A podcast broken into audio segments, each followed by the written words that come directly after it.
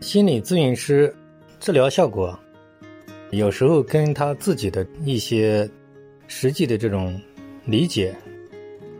有一定的关系。比如，一个咨询师要让别人能够不恐惧，要让别人能够不在意，要让别人能够解除对各种恐惧事物的执着。那么，如果要想有真正的效果，那么这个心理咨询师他自己首先要必须要真正能做到。如果他自己不能真正做到，那么他可能讲的各种理论。可能这个效果就不是很好，所以说，各种心理障碍，其实跟这种很强的执着心、过度在乎一些事情、过度恐惧一些事情、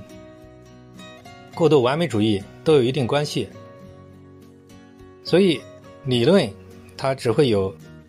一定的效果，但是真正要想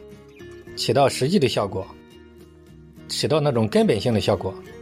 就必须要心理咨询师自己首先要实际自己能够做得到。